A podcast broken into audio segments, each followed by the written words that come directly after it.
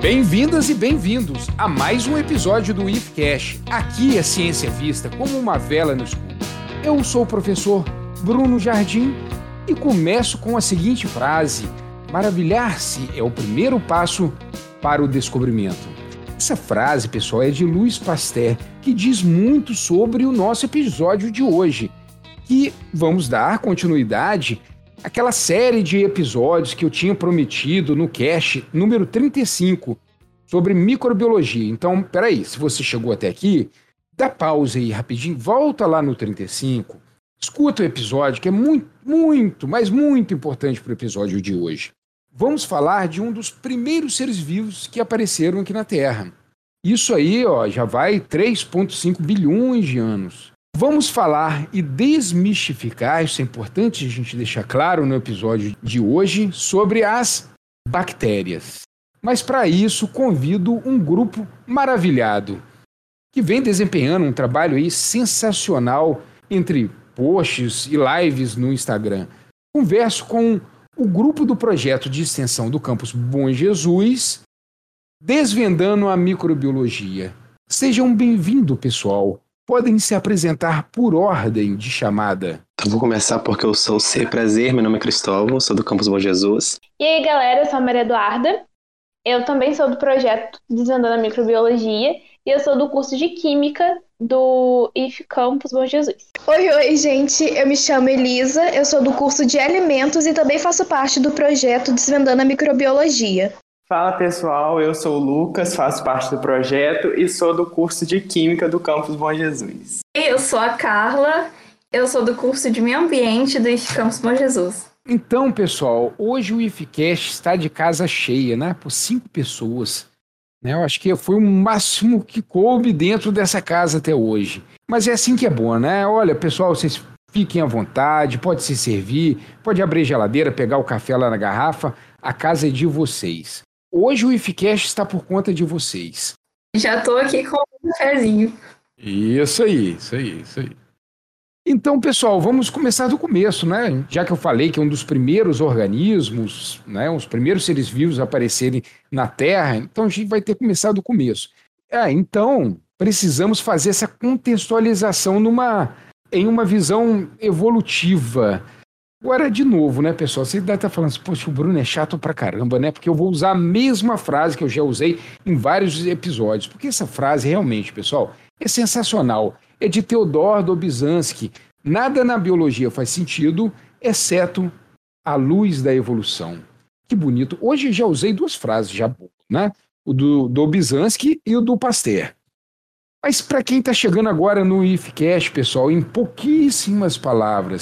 Evolução é um processo de modificação de uma linha de descendência ao longo do tempo. Darwin quase não usou a palavra evolução, ele usava mais é, descendência com modificação. Então é basicamente isso que eu falei. E ele ocorre em qualquer organismo que se replique. Eu já escutei pessoas falando que para ter evolução precisa ser um ser vivo, mas eu prefiro definição que fala que evolução ocorre em qualquer organismo que se replique. Daí a gente já pode incluir o vírus, para não cair naquela conversa, naquela treta, né? Se vírus é um ser vivo ou não. Então, os vírus são passíveis de evolução, como as bactérias, que é o nosso assunto aqui, e nós também. Vários mecanismos nós podemos descrever para desencadear a evolução, como a seleção natural.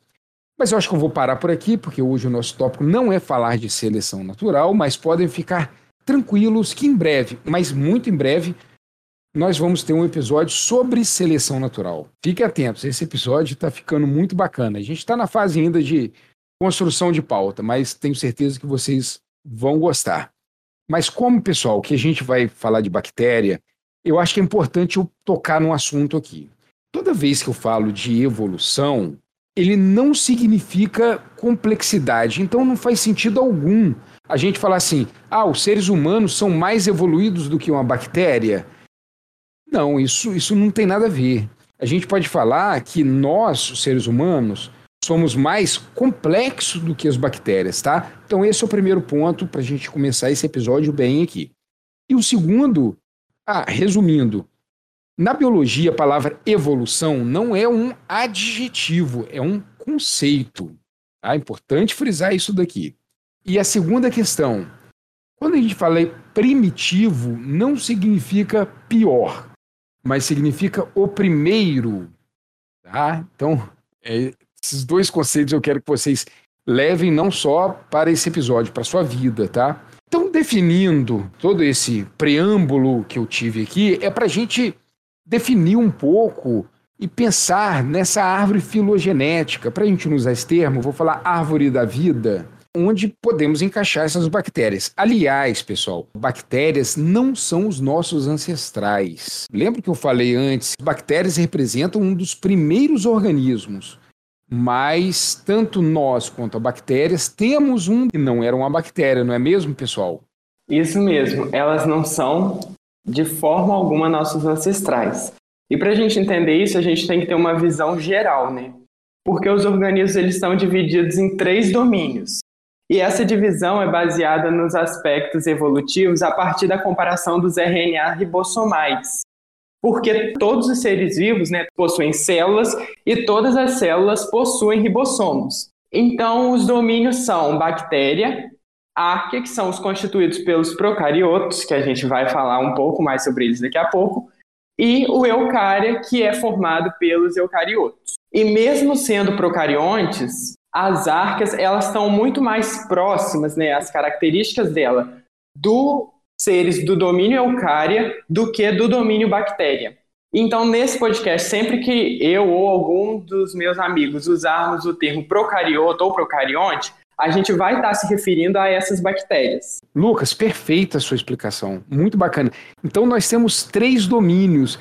É interessante porque eu me recordo, quando eu fiz ensino médio, de ter aprendido domínios. Eu aprendi a reinos. Deve ser uma questão mais nova. Mas eu recordo que no tempo lá da faculdade, eu aprendi bactéria e arquibactéria. Hoje nem arquibactéria se usa, porque são organismos totalmente diferentes um dos outros. Acho que a única coisa que eles guardam em comum é ele ser procarioto, né? o que distingue dos eucária. Só para dar um parênteses aqui, dar uma visão geral. Procariotos são organismos, são células que não possuem membranas internas. Então, não tem complexo de Golgi, não tem a carioteca, que é a membrana que envolve o núcleo, não tem os retículos, e já os eucariontes, todos pertencentes aí desse domínio eucária, possuem essas membranas internas. Tá? E essas membranas, que não é o, também o tópico da gente aqui, elas apareceram por invaginação dessa membrana plasmática de um procarioto, que tudo indica, pessoal, tudo indica que esse procarioto era mais próximo às árquea. Então, se a gente fosse colocar hoje aqui, qual o possível organismo primordial, ou primitivo, para usar a palavra que eu usei antes, seria uma árquea, mas isso ainda está muito aberto. Na verdade, o que, que a gente busca na microbiologia, que é o santo grau da microbiologia, é o tal do LUCA. LUCA é uma sigla, é um acrônimo para último ancestral universal comum. Agora, por que, que vocês acham, pessoal, que poderia ser uma árquea? Elas são super resistentes, né? São conhecidas por estarem em ambientes é, inóspitos, tipo fenas de vulcões, é, geysers. É, e ainda tem uma outra hipótese das árqueas no, no quesito da evolução, é um pouco complexa, né? Mas ela, ela envolve essa questão das árqueas produzirem metano. Tem toda essa questão da camada atmosférica, do meio que começou a se transformar por causa desse, dessa produção de metano, né?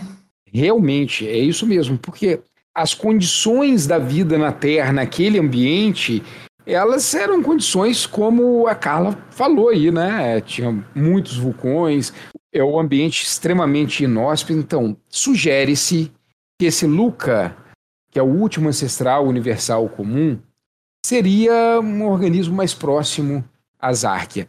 E para complementar o que o Lucas falou, nós somos descendentes dessas árqueas. Mas aí você me pergunta, ah, Bruno, mas a gente não tem nada de bactéria? A gente tem sim. Além da gente compartilhar uma similaridade genética, pelo menos uma parte do nosso DNA é idêntica de uma bactéria, tá, pessoal? Se você for considerar que 70% do DNA de uma abóbora é igual ao seu, tá bom, né? Ser um pedacinho lá das bactérias. Mas também essas bactérias, elas tiveram outro papel importantíssimo aí para a configuração da nossa célula eucariótica. Isso mesmo. As bactérias elas tiveram um papel importante na configuração da nossa célula. E é, o que vai explicar isso para a gente hoje é a teoria endossimbiótica. Mas antes de eu falar da teoria em si, eu acho muito importante, como o nosso projeto tem o Desvendando a Microbiologia, tem o papel de popularizar a ciência, eu acho muito importante a gente entender o que é uma endossimbiose. Endossimbiose é uma palavra que vem do grego, que endo é dentro e simbiose viver junto. Então, é uma relação ecológica que ocorre quando um organismo vive dentro de outro. Então, é uma relação ecológica de quando um organismo vive no interior de outro. Então, voltando para a teoria endossimbiótica, e ela foi proposta pela microbiologista Lynn Margulis. E essa cientista popularizou essa teoria no seu livro Symbiosis in Cell Evolution, que quer dizer simbiose na evolução celular. Por isso, a teoria também é conhecida como teoria Lin-Margulis, por ter sido popularizada por essa cientista. A Lin-Margulis é interessante, né? Porque ela apresentou essa hipótese, e essa hipótese já é considerada o status de teoria, porque ela passou pelos crivos aí de teste de hipóteses, muitas vezes. Ah, e outro fato interessante é que a Lin-Margulis foi a primeira esposa do Carl Sagan. Foi bom que o Lucas comentou sobre a Lynn Margulhos, sem citar esse fato da vida pessoal dela. Porque eu já vi gente falando, né? Assim, ah, Lynn Margulhos, ah, esposa do Sagan. Não, ela é Lynn Margulhos que cunhou a teoria da endossimbiose, né? A questão é que ela foi casada com Carl Sagan, vamos dizer, um detalhe da vida pessoal dela. Aquela coisa de reduzir uma mulher é, por um, um estado civil com alguém que é famoso ou alguém que descobriu uma fez uma descoberta grande, Isso, né? Um homem. Perfeito. A ela, né? Associar ela diretamente a ele, ou associar ele por ela. Isso aí, perfeito, pessoal. Mas, ô Lucas, continua aí, meu caro, eu te interrompi. E voltando para a teoria em si, ela diz que em tempos passados, as células bacterianas maiores, elas perderam a sua parede celular, que é uma estrutura que a Carla vai falar com a gente aqui daqui a pouco, e fagocitou, ou seja, ela engoliu as células bacterianas menores caracterizando essa relação de endossimbiose. Nessa relação, o organismo menor ele é chamado de simbionte e ele vive dentro do maior, que é o hospedeiro, e a relação é mutuamente benéfica. Sendo assim, acredita-se nessa teoria que as mitocôndrias e os cloroplastos, que são duas organelas presentes nas nossas células, são descendentes de organismos procariontes que foram fagostados e adotados por alguma célula. O eucarioto ancestral ele formou um núcleo rudimentar quando a membrana plasmática se dobrou em volta do cromossomo. E essa célula provavelmente ingeriu bactérias aeróbias ou bactérias fotossintéticas. Por isso que a teoria sugere que sejam as mitocôndrias e os cloroplastos, porque as mitocôndrias produzem energia e os cloroplastos fazem a fotossíntese nos vegetais. Então, para finalizar a teoria endossimbiótica, é muito importante lembrar que a teoria é um conjunto de hipóteses. Então, não é uma afirmação, mas também não são palpites assim que ela tirou de, de trás da orelha. Portanto, essa teoria é baseada em fortes evidências. E algumas delas são a presença de dupla membrana interna e externa, os ribossomos dessas organelas são semelhantes aos das bactérias, que são ribossomos 70S. As mitocôndrias e os cloroplastos possuem a maquinaria celular e o material genético próprios, sendo o DNA circular, assim como o das bactérias. Ah, e tem mais um ponto que eu vou colocar aí para você, Lucas. Quando a gente sequencia o genoma de uma bactéria e sequencia o genoma de uma mitocôndria, por exemplo, e faz esse, e alinha nessas duas sequências, a gente vê a questão da similaridade, nós conseguimos ver muita, mas muita similaridade.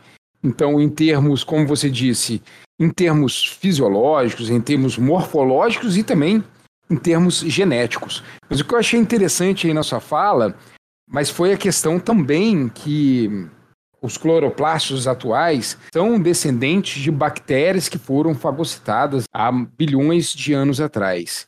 Eu só queria chamar a atenção desse ramo de bactéria, que são as cianobactérias, que foi importantíssimo, pessoal, para esculpir a Terra do jeito que nós conhecemos hoje. Foram os primeiros seres fotossintetizantes, né, que, que foi produzindo oxigênio e abriu caminho para um novo tipo de metabolismo muito mais energético. Né? Quando vocês aprendem sobre metabolismo, ou no ensino médio, ou mesmo na universidade, vocês vão perceber que quando uma glicose é quebrada na presença de oxigênio, a extração de ATP dessa molécula é muito maior. É quase 20 vezes maior do que quando você extrai ATP de uma glicose sem oxigênio. Ah, e mais, pessoal, esse oxigênio ele é muito reativo. Se combina com quase tudo que encontra. Por exemplo, quando você tem alguma coisa de ferro, o que, que ele vai acontecer? Ele vai oxidar, ele vai enferrujar. Isso porque nós temos oxigênio na nossa atmosfera. Então, não só foi um ponto crucial para o, os seres vivos, mas também remodelou o mundo físico. Ah, e só para constar, os fósseis mais antigos são de cianobactérias, são de extrematólitos. São estruturas mineralizadas formando tipo uma coluna de, de camadas de células. As células, essas células né, das cianobactérias, elas cresciam, morriam, fossilizavam, crescia outra por cima e assim por diante. Então, pessoal, quem está escutando a gente aí, abre uma aba aí no seu computador ou no seu celular, abra um Google, escrevam estromatólitos. Que aí vocês vão ver a cara do estromatólito. E a visão, ó. Recado aí do MC Raiban pro meu povo brasileiro. Tão sofrido, amado e guerreiro. Vamos vencer mais essa. Aí, ó. Bacana, então, pessoal. Então, nós já conversamos aqui bastante sobre a questão evolutiva, qual o impacto das bactérias e dessa associação das bactérias primitivas com células eucarióticas primitivas. Agora, vamos entender um pouco assim. É, se eu chegar para uma pessoa falar bactéria, ela vai imaginar o quê? Eu queria que alguém me desse uma descrição aí de como é uma bactéria, né? Quais são essas estruturas que uma bactéria tem que diferencia ela de outro tipo de célula. Então, pegando um gancho na teoria da Limbargulhes, que discute essa parte das organelas, estruturas celulares encontradas no citoplasma, aproveito para falar sobre duas estruturas celulares da bactéria muito interessantes que são mais externas. A primeira é a parede celular, composta de peptido glicano, ou também conhecido como mureína. A parede celular é um divisor de águas em uma prática laboratorial importantíssima, a coloração de grã. Lá no Insta, arroba desvendando.a a ponto microbiologia, temos o post da coloração de grã, com todas as ilustrações para facilitar o seu entendimento. Olha lá de novo, Merchan. Pode isso, professor? Temos que fazer jabá. Tem que fazer. então pausa aqui e corre lá para acompanhar com as imagens. Bom, o tipo de parede irá definir a cor com que a bactéria estará corada no final do processo. Como assim? Por exemplo, na gram-negativa, temos a membrana plasmática, seguida da parede celular, composta de uma só camada de peptídeo glicano. Ainda seguida de outra membrana de lipídios. Já na gram-positiva, temos a membrana plasmática, seguida de uma parede celular com várias camadas de peptídeo glicano. A parte da coloração é simples, mas tem muitos detalhes, então vou tentar resumir aqui. Depois do esfregaço, que é a passagem da bactéria da placa de Petri para a lâmina, adicionamos cristal violeta e, posteriormente, iodo para fixá-lo. Lavamos com álcool e água. Vocês lembram daquela última camada de lipídios da gram-negativa? Então, ela irá reter o corante na parede. O álcool vem e dissolve essa membrana, deixando-a permeável, de uma maneira com que o corante cristal violeta não ficará retido na parede celular da gram negativa. Enquanto isso, as gram positivas seguem com a sua parede de várias camadas de peptidoglicano coradas. E aí vem o corante safranina ou fuxina e coramos as gram-negativas no final. Assim, dividimos as bactérias em dois grandes grupos. No microscópio, as gram-positivas estarão roxas e as negativas um tom claro de rosa. Então, cara, só para eu entender um pouco melhor aqui, a diferença entre uma gram negativa para uma gram positiva realmente é essa camada de lipídio e a quantidade de peptídeo glicano. No caso da gram negativa, ela é, só tem uma camada e o lipídio. Então, quando você cora, quando você vai lavar, passar o álcool, ele sai com maior facilidade. Na verdade, ainda fica um pouquinho de corante ali retido, porque ela só dissolve a membrana, ela não tira. Rosa, né? Aí fica aquele, aquela coisinha É clarinha, mas rosa. é imperceptível. E já na gram positiva, quando ela tem várias camadas de peptidoglicano, esse corante ele se fixa com mais intensidade e fica mais difícil para tirar. Sim, é uma parede mais complexa também. Perfeito. Algumas gram-positivas mais famosas: lactobacillus, estafilococcus, streptococcus.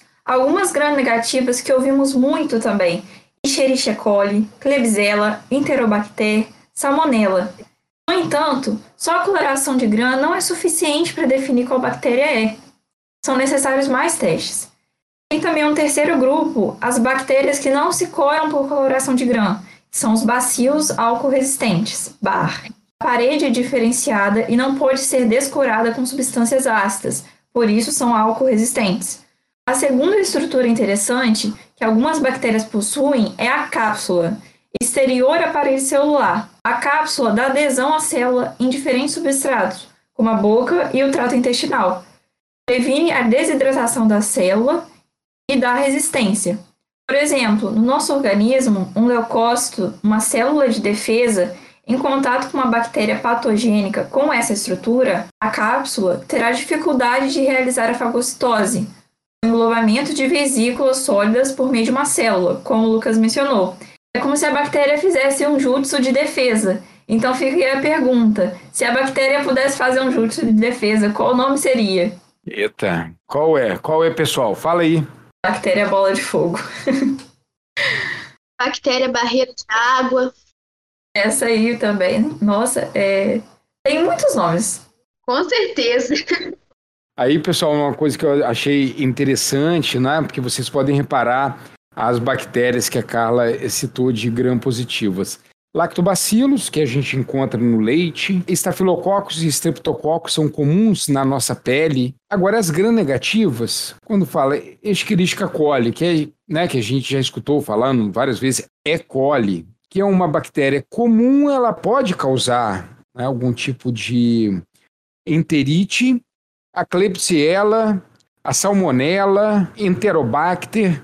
Então, parece, né, assim, pelo que a gente está vendo aqui, que as, as mais perigosas são realmente as gram-negativas. De 90% a 95% das, das gram-negativas são patogênicas. Então, pessoal, nós já entendemos com a Carla aqui o, qual que é o aspecto morfológico de uma célula bacteriana para uma célula eucarionte, uma célula nossa, né? Mas se a gente for pensar o seguinte, eu e Lucas no começo desse episódio, nós falamos bastante da questão evolutiva e apontamos que essas bactérias elas surgiram aproximadamente 3,5 bilhões de anos atrás. De lá até agora, já deu muito tempo para a evolução agir, para as mutações ocorrerem, para a seleção natural agir. Isso daí deve ter causado assim uma diversidade desses indivíduos muito grande, né? Galera, então, como já foi retratado anteriormente, as bactérias são unicelulares, ou seja, são formadas por uma única célula. Esses organismos apresentam uma ausência de organelas membranosas, possuindo material genético disperso no citoplasma, que não é delimitado por um envoltório nuclear, ocorrendo que a falta de carioteca para subdividir o núcleo celular. Entretanto, nós podemos observar um local chamado de nucleoide. O que seria nucleoide? O que seria uma nucleóide, Maria Eduarda? Um núcleo que não é separado, que contém um DNA circular. Todas as características que nós citamos são encontradas em células procariontes. Ponto importante é esse DNA circular, tá, pessoal? bactérias têm um DNA circular, também chamado de plasmídio. Só estou reforçando esse nome plasmídio aqui, porque daqui a pouco eu aposto que eu vou citar o plasmídio para. Mas, ô Maria, não só essa parte, parte da morfologia interna, dos plasmídios, dos nucleóides, tem uma diversidade, né, pessoal? Também o formato delas, né? Se você jogar na internet agora bactérias, vai vir um quadro com coisas tão diferentes que são a mesma coisa, né? Que são todas são bactérias. Como que elas podem ser classificadas? É isso mesmo. As bactérias podem ser classificadas de acordo com o formato. Temos os bacilos, forma de bastonete, temos o cocos, forma esférica, vibrião, forma de vírgula, espiral, forma de espiral, espiroquetas, bactérias com formato helicoidal. Beleza, Maria. Mais uma vez eu estou te interrompendo aqui. Você falou da fisiologia, tá? das membranas internas, dos plasmídios, do formato. É, bactéria pode ter forma de bolinha, pode ter forma de bastãozinho, de vírgula. Que gracinha, né? Uma bactéria em forma de vírgula. É, em espiral, helicoidal. Até agora está sendo diverso pra caramba, mas até mesmo no metabolismo dessas bactérias, elas também podem ser diferentes, não é? É isso mesmo. Quanto ao metabolismo, existem bactérias que podem ser classificadas em autotróficas, se produzirem seu próprio alimento, através da fotossíntese bacteriana, pertencentes ao grupo das proclorófitas, que possuem o quê? Clorofila do tipo A e do tipo B, tendo a fotossíntese que realizam semelhante à fotossíntese que as plantas realizam, usando a luz solar, o dióxido de carbono e a água, ou da quimiossíntese, que utiliza a energia das reações de oxidação de compostos inorgânicos para formar substâncias orgânicas. A água, dióxido de carbono e produtos químicos, como a amônia. Também temos as bactérias que possuem um metabolismo heterotróficas, se obterem energia através da oxidação de moléculas orgânicas. E o metabolismo dessas moléculas que fornece a energia necessária para as bactérias desenvolverem suas funções vitais por meio, por exemplo, da respiração aeróbica ou da fermentação. Então, qual delas que é mais eficiente energeticamente, Maria? Eu estou te tomando agora. O que, que você acha dessa daí, aeróbica ou de fermentação? Qual que, energeticamente falando, é mais vantajosa? Respiração aeróbica. Perfeito, muito bom.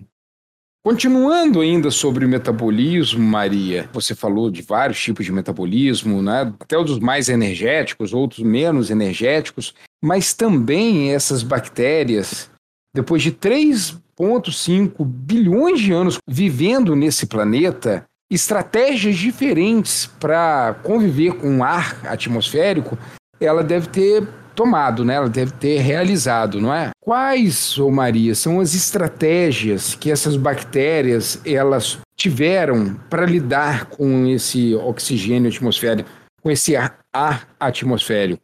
As bactérias, elas podem ser anaeróbicas, sendo organismos que não necessitam de oxigênio energético para o seu metabolismo. Ou seja, não necessitam de oxigênio para viver. Contudo, existem três categorias de bactérias anaeróbicas: obrigatórias, que são capazes de metabolismo aeróbio, mas existem tolerância variável ao oxigênio. As aerotolerantes, que são aquelas que respiram anaerobicamente, mas que também podem viver na presença do oxigênio. E as facultativas, que crescem de modo aeróbio ou anaeróbio, na presença ou na ausência de oxigênio, tal como podem ser aeróbicas. O que seria aeróbicas?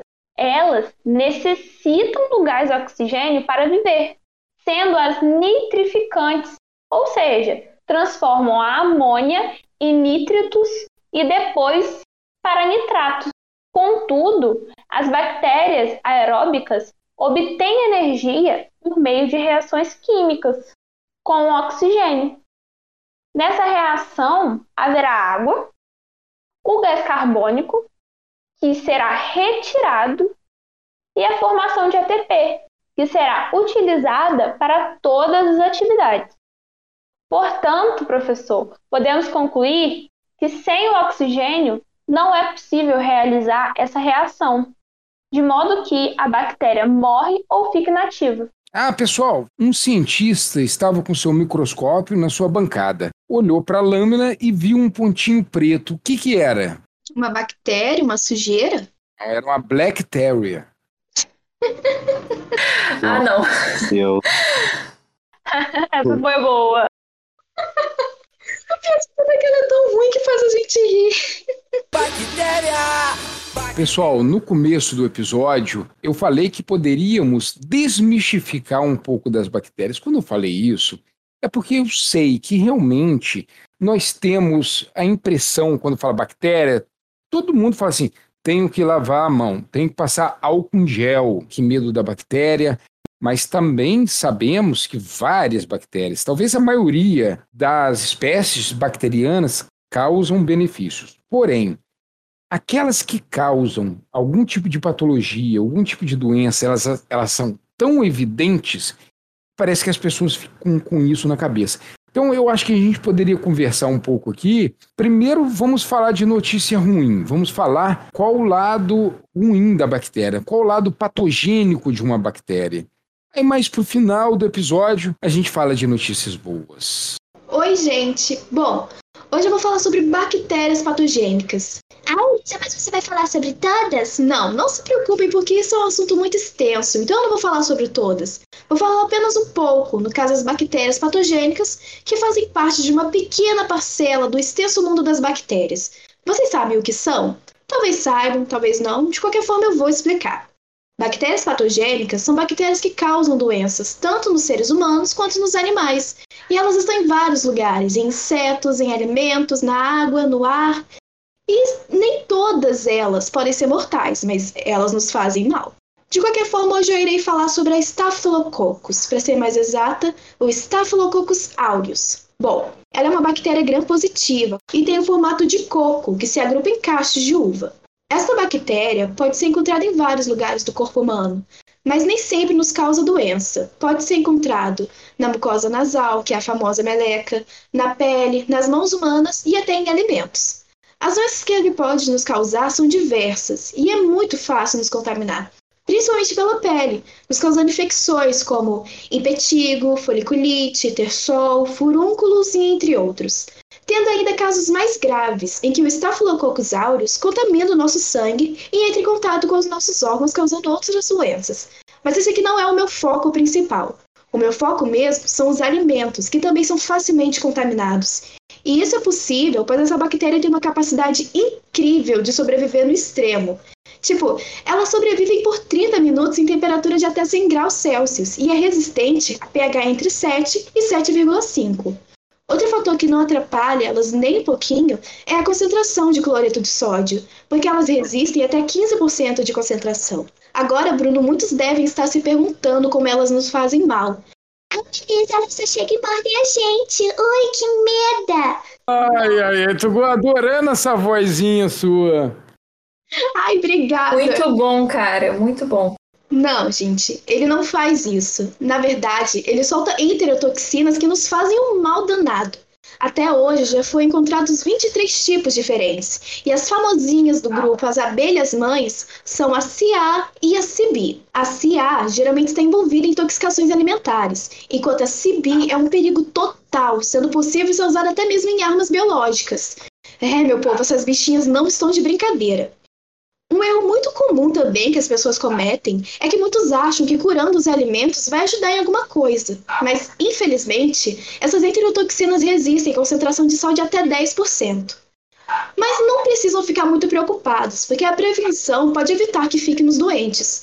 Coisas simples que ouvimos toda hora, como lavar as mãos, não permitir que uma pessoa com alguma infecção entre em contato com a comida e refrigerar o alimento, pode ajudar bastante. Mas tá bom, depois dessa pequena explicação, é bom saber em quais alimentos o Staphylococcus aureus pode ser encontrado. Não adianta nada a gente saber o que ele é, mas não saber onde encontrar. Enfim, ele pode ser encontrado em alimentos manipulados que não tiveram tratamento térmico ou que foram manipulados pós-cocção, carnes processadas, leite, bolo e vários outros alimentos. Mas podem ficar calmos, vocês não precisam parar de comer esses alimentos. Só Eu já estava quase parando de comer minhas coisas aqui em casa já. Não, não precisa de tanta coisa assim, não. É só, ficar, é só ficar tranquilo, seguir as regras, as normas. Um exemplo aí, ó. Quando acabar esse período de pandemia e vocês forem fazer uma festa, inclusive, por favor, me chamem. Quando vocês forem é contratar... É que a gente tá precisando, né? Sim, Estamos eu quero precisando de uma festa. festa. Eu nem gosto de ir pra festa, eu quero ir pra festa. Bactéria! Enfim, quando vocês forem contratar um buffet, sempre deem uma averiguada para ver se o buffet tem um bom controle de qualidade. Pois não vão pensando que surtos não acontecem. Acontecem sim. O Staphylococcus aureus só perde para salmonella em casos de surtos no Brasil. Uma história verídica que eu vou contar agora aconteceu no Sudeste brasileiro. E o que aconteceu foi que em uma festa de aniversário, uma das manipuladoras estava com um machucado, em fase de cicatrização, e acabou contaminando o bolo. E aproximadamente quatro horas após a festa acabar, os convidados começaram a passar mal. Saber, eles começaram a vomitar, a ter diarreia um monte de coisa ruim foi acontecendo com eles. Depois de um tempo, o bolo foi levado ao laboratório e foi lá que eles descobriram nosso queridíssimo amigo Staphylococcus aureus. É. Bom, obviamente esse não foi o primeiro caso no Brasil, nem o último. Então, uma dica para todos: caso comecem a sentir fortes dores no abdômen, diarreia, vômitos e náuseas, procurem um médico. Tá bom que é uma dica estúpida, porque quem sã consciência não iria ao médico após tudo isso? Tudo bem, o Staphylococcus aureus não é mortal. Podem ficar calmos, vocês não vão morrer. A não ser que não recebam o tratamento certo, que geralmente envolve ingerir líquidos e medicamentos que ajudam com a náusea, que geralmente é dada através de injeções. Então eu rezo com o fundo do meu coração que vocês não tenham medo de agulha. E os únicos que aqui realmente correm perigo são os idosos, bebês e pessoas com doenças predispostas. Você falou de Staphylococcus aureus, né, que ele pode causar furúnculo, por exemplo. Sim enquanto eu estava fazendo doutorado lá na UENF, tinha um colega meu que trabalhava com estafilococcus aureus. Então, às vezes, ele precisava isolar. E teve um dia que eu cheguei no laboratório, assim, uma dor debaixo do braço, e eu reclamei, ele só me olhou falou assim, Bruno, deixa eu ver aí. Ele falou, Bruno, isso aqui é um furúnculo. Eu falei, ah, peraí, que então, então eu vou tomar algum antibiótico, né? Porque é importante falar, pessoal, Antibiótico é para bactéria, não é para vírus, tá? Só um adendo aqui. Aí você acredita que ele não deixou tomar um antibiótico porque ele queria coletar o meu estafilococcus antes de eu usar o antibiótico, porque ele queria trabalhar, ele queria para o experimento dele, olha. Te fez ratinho de laboratório, Bruno. Que isso? O, o, pois é, e o que, que a gente não faz pela ciência, né? Exato. Eu não tomei antibiótico, deixei aquilo ficar do tamanho de um vulcão debaixo do meu braço. Aí eu fui lá no laboratório, ele foi lá, pegou um suave e foi tirando. Nossa. Espero que vocês não estejam comendo durante, enquanto vocês estiverem escutando o, o episódio. Como você tinha falado antes, eu estava até tomando cafezinho, mas acho que eu vou mudar de ideia. Chega de café hoje. então, pessoal, como eu falei no episódio passado, não vamos falar de TechPix, mas eu quero escutar notícias boas. Eu sei que a Elisa, ela foi muito boazinha citando o exemplo da, da Staphylococcus aureus. Eu quero escutar agora assim, qual é a importância de uma bactéria? Alguém me dê uma luz aí, por favor. Olha, não sou melhor do que ninguém não, mas agora eu vou exemplificar um pouquinho para vocês. Acho a parte boa, né? Porque quando a gente lembra de bactéria, é, a gente sempre, sempre, associa coisas né, maléficas. E quando eu estava fazendo. Sim, sim. Né, é, então, a grande maioria dos nossos pensamentos são diretamente ligados a isso. E quando eu estava fazendo né, essa descrição para a pauta, a Paula me deu uma chamada e falou: Olha, Cristóvão, é realmente o que acontece. A Paula é nossa coordenadora, né? E acontece de, de a gente acaba confundindo o que, é mal, o que é patógeno né, e o que é benéfico. E não existe isso, na verdade. Existe é, é, é um motivo né, de, de onde ela vai ser usada, e dependendo a gente pode utilizar esses termos patógenos e maléficos. E, e nesse caso, eu vou falar hoje das bactérias acidoláticas. Né? a Elisa citou, né, algum, uma bactéria no alimento, que né, o Staphylococcus aureus, que é patógena, mas no caso patógena é referente ao ser humano, né? Então o ser humano não pode ingerir esse tipo de, de, de bactéria, que faz mal. Perfeito. Uhum. Então, a gente vai falar sobre as, as bactérias acidoláticas. Toda vez que relembrarem de bactéria, relembre de mim aqui, que a gente, ó, a gente não é patógeno, entendeu? Só existe na, na, natureza, né? E como todo ser vivo, né, ele está integrado na natureza. Então, desenvolve o seu espaço, é muito específico. Então, dependendo do que você vai colocar, para que ele é maléfico, para que ele é, né, bom.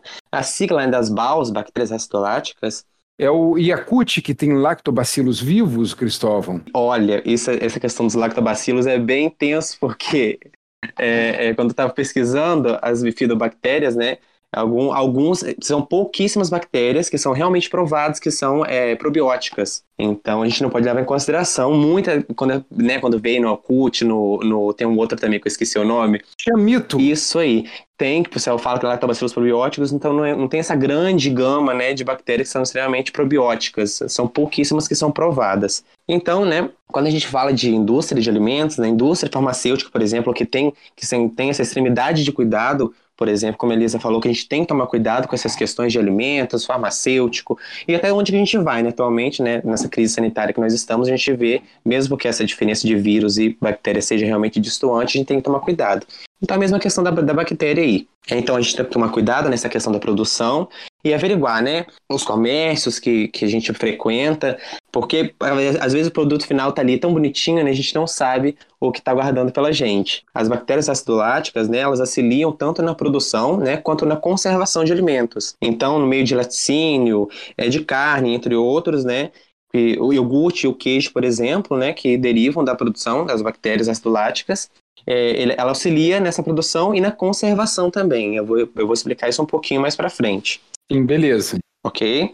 Aí a gente vai falar um pouquinho sobre as características. Então, são bactérias gram-positivas, né, como a Carla falou, de, de catalase negativas, não, não são formadores de esporos e que geralmente crescem, né, sobre condições microaerófilas ou estritamente anaeróbicas. É só para chamar atenção aqui, pessoal, produtores de esporos, esporos são formas resistentes de bactérias, não é isso, Cristóvão? Exatamente. Tem morfologia de cocos ou bastões, né, bastonetes, como a Maria falou também é, sobre as morfologias. São fermentadores e produtores de ácido lático.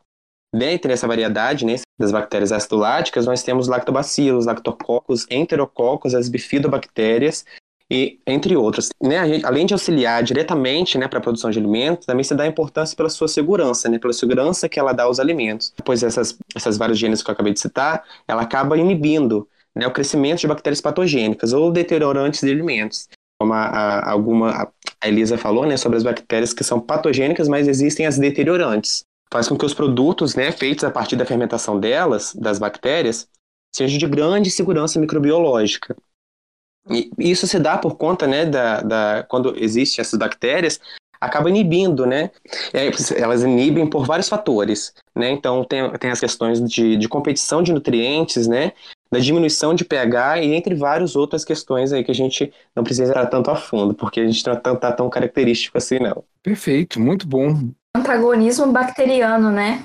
Isso aí, exatamente. É isso que eu ia falar agora. Rola uma competição ali e quem sai ganhando, então, são essas bactérias láticas. Exatamente, né? Competindo essa questão de, de nutrientes, né? Então ela acaba desfalecendo a outra, a outra bactéria. Essa diminuição de pH também que ela causa, então, esse, esse âmbito que, ela, que, ela, que elas estão ali é bem, é bem, como eu diria, é bem favorável para as bactérias acidoláticas. Bacana, nossa, que bacana. isso eu não sabia, não. Sim. Interessantíssimo. Existem dois grupos de divididos, que são as homofermentativas e as heterofermentativas. As homofermentativas produzem ácido lático né, como produto final da fermentação de glucose, na né, fermentação, no caso, carboidratos. As heterofermentativas, além de produzirem ácido lático, têm-se como resultado as outras substâncias, como dióxido de carbono, ácido acético e etanol, a partir da fermentação da glucose, no caso, que é um carboidrato. Mas eu vou falar um negócio com vocês também que é uma grande importância para a bactéria grande importância porque eu usei muito essa parte da microbiologia. É, eu vou contar uma historinha, né? Uma historinha muito rápida. Desde mais ou menos 1970, foi estabelecida uma técnica muito importante que recebeu o nome de tecnologia do DNA recombinante. Então, tudo que a gente conhece hoje sobre transgênicos, sobre terapia gênica, sobre a produção, a produção de vacinas, tá? A produção de vacinas é, biotecnológicas que a gente tem hoje. E uma das principais ferramentas dessa tecnologia são as bactérias e os seus plasmídios. Aí eu vou contar um caso mais específico. Eu vou citar o exemplo aqui da insulina. Antigamente, isso 70, 80 anos atrás, como que se fazia insulina para as pessoas portadoras de diabetes tipo 1? A indústria farmacêutica coletava pâncreas de suíno, macerava, macerava, quer dizer, triturava aquilo tudo e extraía, assim, pouquíssimos gramas de insulina. E ali também a pureza também era meio contestável e era uma insulina que não era igual à nossa. Ela não tinha uma homologia. Com o advento da tecnologia do DNA recombinante, nós conseguimos fazer bactérias transgênicas. A gente duplicava o segmento do nosso cromossomo para a insulina e cada fragmentinho de DNA nós inseríamos em plasmídios. Lembram dos plasmídios? Que é um DNA extracromossomal circular? Colocava lá no plasmídio. Esse plasmídio depois era recolocado dentro lá da bactéria. E essa bactéria começava a se multiplicar. Cada vez que ela se multiplicava, ela produzia, adivinha o quê? Exatamente, insulina. Toda insulina que as pessoas consomem hoje, que recebem hoje como medicamento, são produzidas mais ou menos dessa forma. Mas os processos precisam, depende desses micro-organismos. Pessoal, olha, acho que nós já conversamos bastante aqui sobre bactérias. Vocês já estão convidados para a próxima pauta. Lembra, pessoal, que no começo do episódio eu falei que isso aí era uma série. Eu quero ainda fazer uma série. Falei sobre microbiologia, hoje sobre bactérias, mas ainda quero também falar sobre protoctista, quero falar dos fungos unicelulares. Então, olha só, já estou jogando pauta para vocês me ajudarem nessa gravação. Queria agradecer demais aí a presença, Maria Eduarda, Elisa, Lucas, Carla e Cristóvão. Muito obrigado mesmo, muito bom estar com vocês hoje aqui. Mas olha só, antes da gente encerrar, eu queria pedir alguém de vocês, que vocês podem fazer uma eleição aí, quem vai poder me dar uma dica, pessoal, uma dica de divulgação científica. O que, que vocês poderiam trazer aqui para os nossos ouvintes hoje? A minha dica que eu queria deixar aqui é um filme que nós falamos sobre ele na última live que a gente fez com o projeto Cineclube Debates. É o filme Brincando nos Campos do Senhor. É, trata sobre a questão indígena, fala sobre microbiologia, é um filme completo. E eu queria também falar um pouquinho sobre o nosso projeto. Eu vi essa live. E, e eu Foi vi essa live muito boa mesmo. Rafael, sensacional. Muito boa. É, eu queria falar um pouquinho sobre o nosso projeto. Acessem lá, inclusive, no nosso Instagram, arroba elisvendando.a.microbiologia. É, pelo nome você já percebe, né? Popularizando a, a ciência. Nós procuramos fugir um pouco da linguagem acadêmica. Claro que em alguns casos não tem como, a gente tem que usar esses nomes técnicos mesmo, esses nomes, esses nomes assim, é, complicadíssimos das. das... Aureus.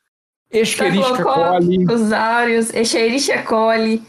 E nosso objetivo, então, é que todos possam acessar e, de alguma forma, que esses materiais possam instigar o interesse pela ciência. Como disse Carl Sagan, tem que citar, a ciência é muito mais do que corpos de conhecimentos, é uma maneira de pensar, uma forma cética de interrogar o universo. Excelente, é isso mesmo.